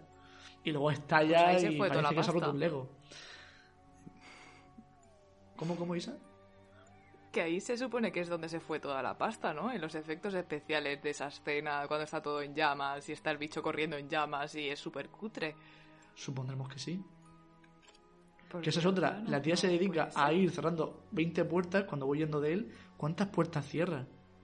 Pues 20.000, para no que luego las atraviese de una, ¿sabes? Claro, me parece ridículo. Es un monstruo que rompe a, vamos, eh, una puerta blindada. No la abre, pero, pero le pega cada hostia que la revienta. ¿Tú crees que una puerta de madera con un poco de cristal no la va a reventar? Por mucho que cierres 15 puertas, va a decir, ¡Hala! ¿Y ahora qué? Ya he roto 15, la 16 me cuesta un poco más.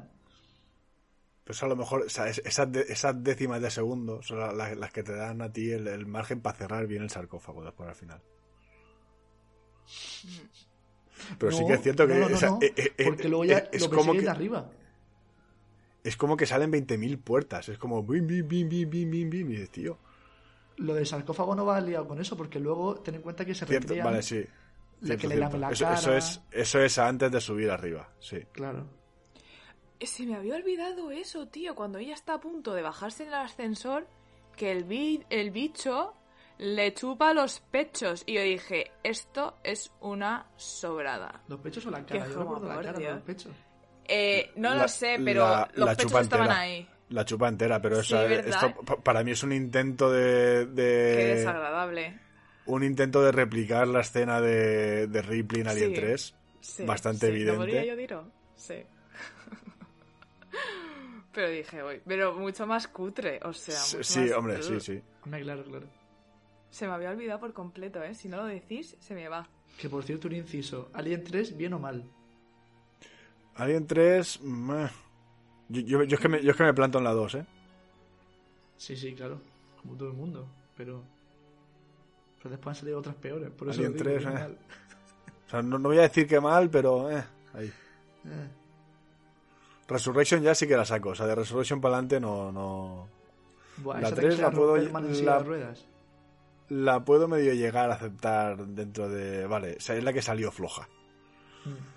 La pero 4, de. la, la 4, la Resurrection, la que salía a romperman en silla de ruedas, ¿puede ser?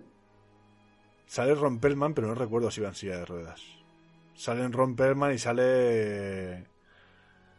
Sale Warwick, el de CSI. Mm. Cierto.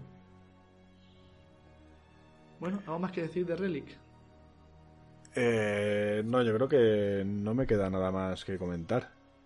Yo sí quería comprar- eh, comentar alguna cosilla más, porque mm, Relic también está basado en una novela que se llama El ídolo perdido. Y hay bastantes cambios en la novela comparado con la película, en la versión película.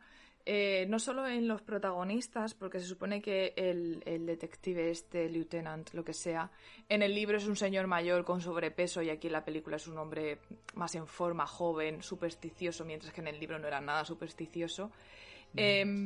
En el libro, el plot twist final de, se desvela, pero ya en las últimas páginas, y el bicho lo mata un agente de un disparo en el ojo, con lo cual ya te quedas ahí en el final de que el bicho muere y ya es en el epílogo cuando te dicen lo de, del doctor este que estaba en México, donde fuera, no, recuerdo muy bien, y todo eso es cuatro semanas después de la muerte del bicho. Así que el momento plot twist es, creo que es mucho más poderoso al ser ahí al final, ¿no? Y también el monstruo comparado con el del libro, el de la película es como una mezcla de muchas cosas, en plan, es un como insecto, pero reptiliano, pero corre como un tigre, eh, pero tiene la lengua viperina y es como que al director le dijeron, ¿cuántos animales quieres? Y él dijo, sí, y juntaron todo, ¿no? Mientras que en el libro es como un lagarto gigante con ojos rojos y un poquito de primate por ahí. Pero bueno, son diferencias, licencias y demás que se pueden tomar en cuanto a hacer el bicho más eh, impactante, pero creo que lo que más pierde esta película y lo que me saca a mí desde el principio es el hecho de que no te dejan nada a la imaginación. Enseguida te dicen, es que lo tienes hilado. Ese señor la ha, sentado mal, eh, lo que le han dado de comer no parece que sea porque sea picante y se esté cagando encima, es que está pasando una cosa más importante. Entonces ya es como, mm, pierdo el interés. Pero bueno, O sea, que la sorpresa a Una mejor al película final. más. La sorpresa al final de la película cuando dice, anda, ¿qué es este payo? Pero bueno. Es que no es sorpresa. Ahí, claro, podría haber sido sorpresa y haber dicho, anda. Lo que ya te lo voy a venir desde el principio. Sí, sí, Sorpresa para es que la- claro, o sea, la, la sorpresa es para ella. O sea, yo creo que realmente al espectador eh, la película en ningún momento intenta... O sea, es que de hecho, o sea, es, eh, en todo momento mm, te, te, te- desvelan que, que, es- que esos hongos causan la mutación. Porque luego también hay un, hay un escarabajo que se le cuela en... En, en el tupper donde tiene ahí las hojicas y se, se come las hojas y, también, también empieza a mutar. Hmm. Eh, no sé, o sea, el espectador en todo momento, o sea, yo, yo creo que es consciente de lo que está pasando y el- realmente, o sea, la película no, no considero que intente darte un un giro de guion con esto. O sea, lo importante de la película es que hay un monstruo comiéndose, comiéndose a la gente y ya está. O sea, y no... Es muy básica. O sea, es, que, es que es muy y esto básica. es lo que prima. Sí, sí, o sea, Pero es que tampoco busca nada más. es lo que hay. O sea, lo- el origen del bicho es una excusa. O sea, yo lo que quiero es un bicho que se coma gente y luego al final alguien matará al bicho y ya está. O sea, es... ¿Sabes lo que me da rabia de esta película? Que casi todas las veces que ha salido el monstruo se come la gente en primera persona. Casi todas las Mm. muertes que salen. Y eso me da mucha rabia. Pero bueno, para ver si he sacado bastante más partido. Es como en, en Mimic, que ahora iremos por allá, pasa un poco lo mismo, que muchas de las muertes se ven así como muy alejadas, muy tal. No sé si es para cubrir las carencias del CGI de la época o porque realmente quieran darle ese misterio, ese, ese misticismo, pero se han pasado de, de misticismo. No lo sé. No sé qué pensáis. Pues no sé, o sea, si queréis, si, si queréis pasamos a Mimic y, y lo, y lo averiguamos. Lo resolvemos. Vale. Alright. Bueno. Pues yo me he enterado, ahora haciendo un poco de research, que tiene finales alternativos, Mimic, y, y no sé. Eh, yo también os digo que me esperaba otro, no otro final, pero que me hizo gracia pensar en otro posible final. Eh, el final alternativo que, que se, se tenía en mente es similar al que tenemos al final de esta película, ¿no? Cuando se reúnen después de todo lo que pasa en la estación de tren, con el crío este que consiguen salvarlo al final. Y es un final más abierto. Al final creo que era el niño, escucha ruiditos de insectos y se da a entender que los bichos se han conseguido mi- mimetizar con la sociedad y, que no, la plaga no está totalmente exterminada, ¿no? Debemos recordar que cuando se reencuentra esta pareja, que la verdad es que la relación entre, entre los dos protagonistas en esta me gusta muchísimo más que en Relic y yo creo que por eso el, el, el- cómputo de la película en general me gusta más, se reúne en ese momento y él le desvela a la mujer que está embarazada. Y yo pensaba, pensaba, digo, a ver si va a estar preñada tipo alien y tiene una bicha dentro y esto no ha acabado aún, pero era demasiado rocamolesco. Y luego creo que había otro final más donde mm, eh, los bichos se convertían en la especie dominante y Susan, que es la, chica, la doctora de esta película, se encontraba con el macho alfa y en vez de cargárselo eh, se quedaba súper rayada porque tenía una apariencia superhumana, como que se habían logrado mm, mimetizar muchísimo y el bicho hasta hablaba un poco y le dice leave, vete, y es como, bueno, estos finales alternativos daban a entender que la plaga seguía ahí, aunque al final nos quedamos con el, con el final más cerrado, ¿no? De final feliz, esto se ha acabado y vamos a tener un, un bebecito, ¿no? No sé cuál de los finales que se tenían en mente os gusta más. No sé, es que luego hay Mimic 2 y Mimic 3. Ah, Y sí. no las he visto. Sí, Sí. a ver, a ver las haylas. O sea No- que no aunque visto- cerraran no he visto ninguna. eh, seguía Sí, sí, abierto. sí. Madre, madre, madre. Vale, vale. A ver, yo, yo tengo miedo. Yo cuando he, he visto que había segunda y tercera parte, ha sido como. ah, para tanto ha dado. Sí, sí, sí que. o sea, no las he visto, pero quiero decir, estaba buscando, buscando fuentes para ver esta película. Y una de las opciones, evidentemente, era, era comprar el Blu-ray. Eh, lo que pasa es que está agotadísimo en todas partes. Ni en, ni FNAC, ni en. O sea, no, no lo he encontrado. O sea, tendré que buscar en alguna tienda de barrio o algo para. Para ver si, a ver si hay suerte y les queda alguna copia. Y viendo esto es cuando vi que, que había packs de. Tanto de la 1 y la 2 como de la trilogía completa. Qué fuerte.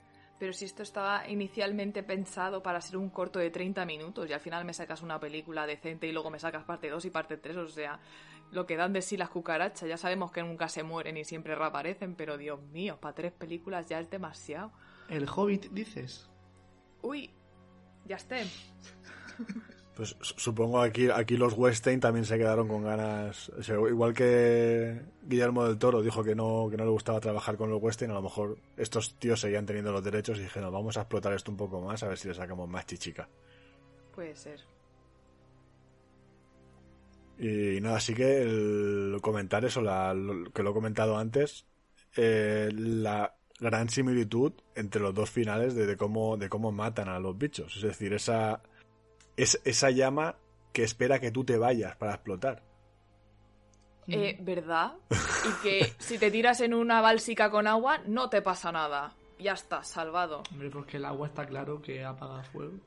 Claro, Agua. Pokémon, Pokémon de agua. Pokémon de agua, Pokémon de fuego. O sea, eso, está, Claro. eso lo sabemos todos. Está inventado.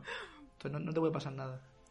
Pero me gusta mucho eso, o sea que tú, en, el caso de, en el caso de Mimic, eh, haces la chispa que, que, que provoca la ignición del fuego, o sea que la tienes a un palmo y te da tiempo a zambullirte en una piscina y luego ya es cuando explota todo.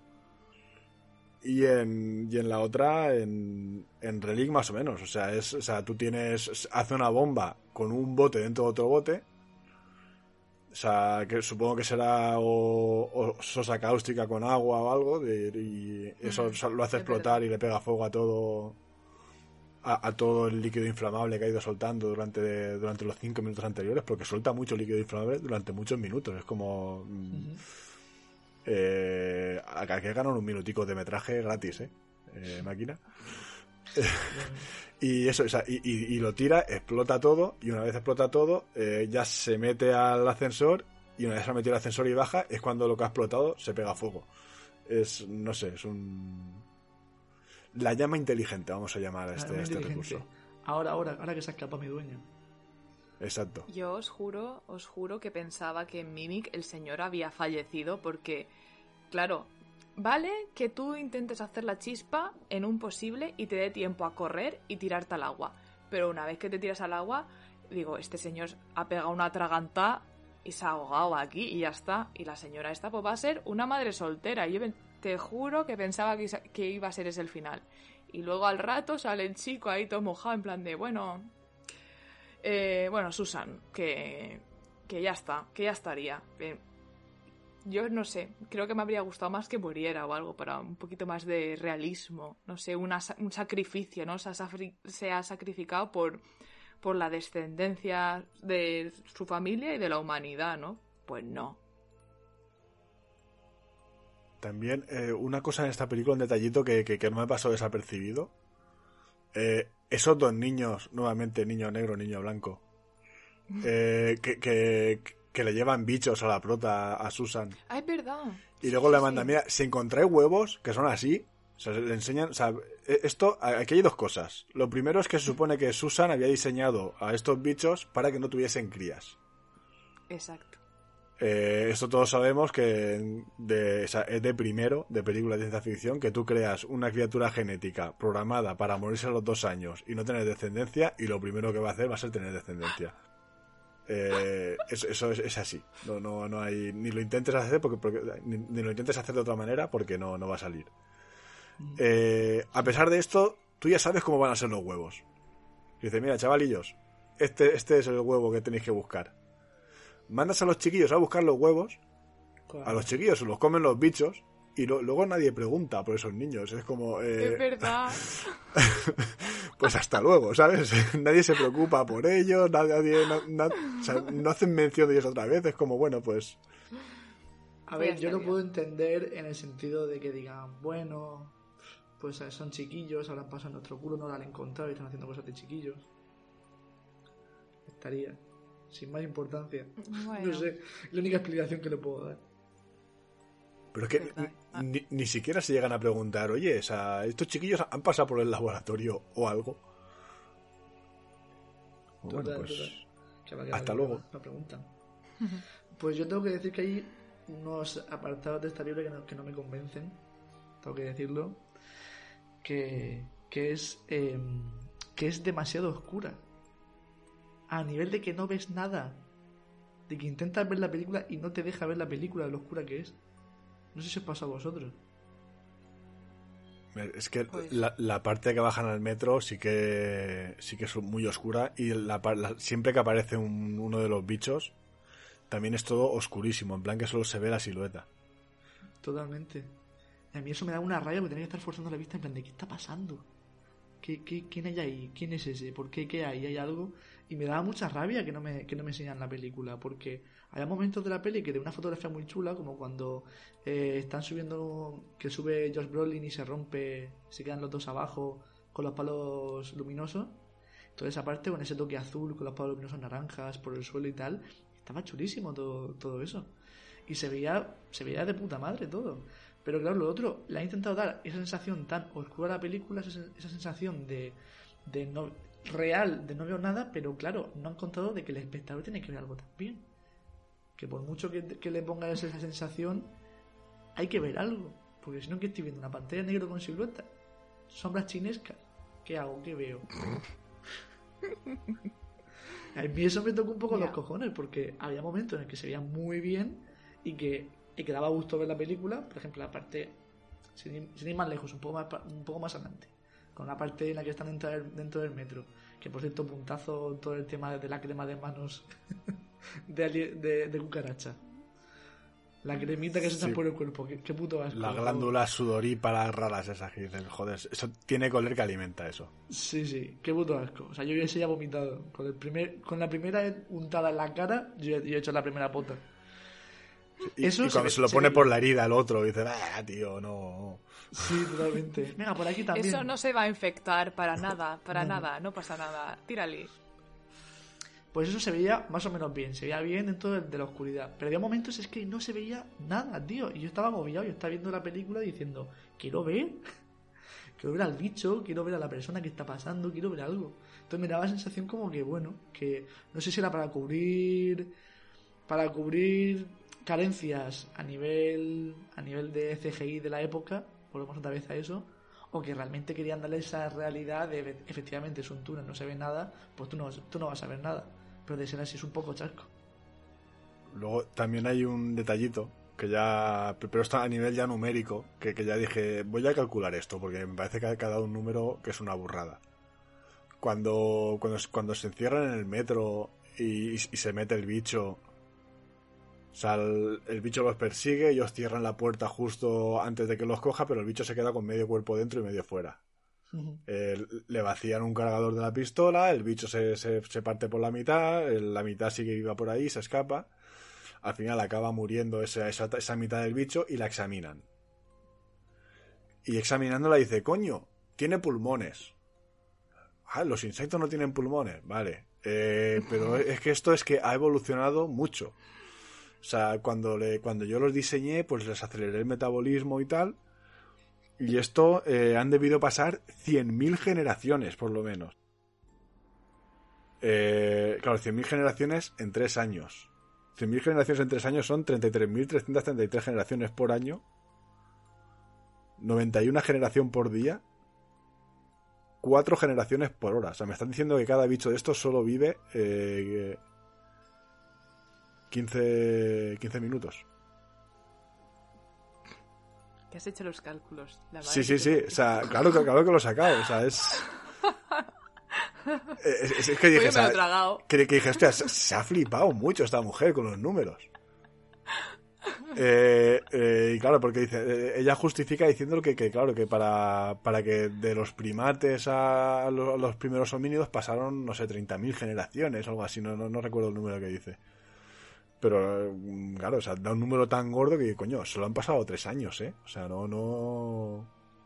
En tres años, es que es una flipada, ¿eh? Monumental. Y la gente se lo cree, la gente dice, ah, pues mira. pues Claro, o sea, eh, es que a ese ritmo de reproducción, o sea, e- esos bichos, o sea, deberían ser mm, millones y millones de, de- o sea, de- debería estar ya la Tierra plagada. No, claro. Tendrán que ser, eh, los humanos tendrán que ser la subespecie. Tendrán que ser Sí, los, sí, sí. los, los invasores. Totalmente. Pues eh, estaría bonito ver esa, esa e- ese final que comentas en el que dices que ellas son, son realmente la especie dominante y, y los humanos son... Sí, sí, creo que era el final que, que se pretendía hacer y el que quería Guillermo del Toro, pero, pero como ya os he comentado antes, la productora quería una resolución un poco más científica y más mm, apaciguada, digamos, un poco cerrar un poco más, pero ya se ve que luego cuando vieron el filón del dinerito, pues sacaron dos peliculitas más, porque ¿por qué no? Lo de siempre. El, el dinero, el dinero siempre, siempre está bien. ¿Calidad o dinero? Hmm. Déjame pensar mientras hago la tercera parte. Difícil elección. Hmm. Temporada 17. Totalmente. Entonces, eh, todos más o menos coincidimos que esta película es un 6. Eh, para mí es un 6. Para mí son, son dos 6. Son dos películas que más o menos están al nivel. Eh, con las dos me lo pasa muy bien. Eh, no sé, me parece una nota. O sea, es un bien, no llega notable. Evidentemente, porque no son películas. O sea, son películas que me gustan. O sea, que lo, lo que decíamos el otro día, que me gusta a mí no significa que sea la mejor película del mundo. O sea, yo re- reconozco, reconozco que tienen carencias, pero me lo he pasado muy bien. O sea, y pues para mí el 6 está más que justificado. Sí, Sí, yo opino lo eh, mismo. Me sorprendió bastante. antes de acabar la, la película, y perdón que te corte Isabel, antes de acabar el podcast, quería comentar eh, por qué me cae la forma tan absurda en la que muere Josh Brolin y que dije, te lo mereces por bobo. Cuando intenta subir todo el tiempo y le está persiguiendo el bicho que escucha sonidos, intenta escalar, se cae el taburete y luego pega un salto a los maestros a los maestros Jedi, se engancha ¿Por qué no subes en vez de engancharte al cable? Sube ya, sube ya de una y ya luego ya haces lo que te que hacer con el bicho. ¿Por qué te quedas ahí haciendo el gilipollas enganchar el cable? Si sabes que está ahí al lado.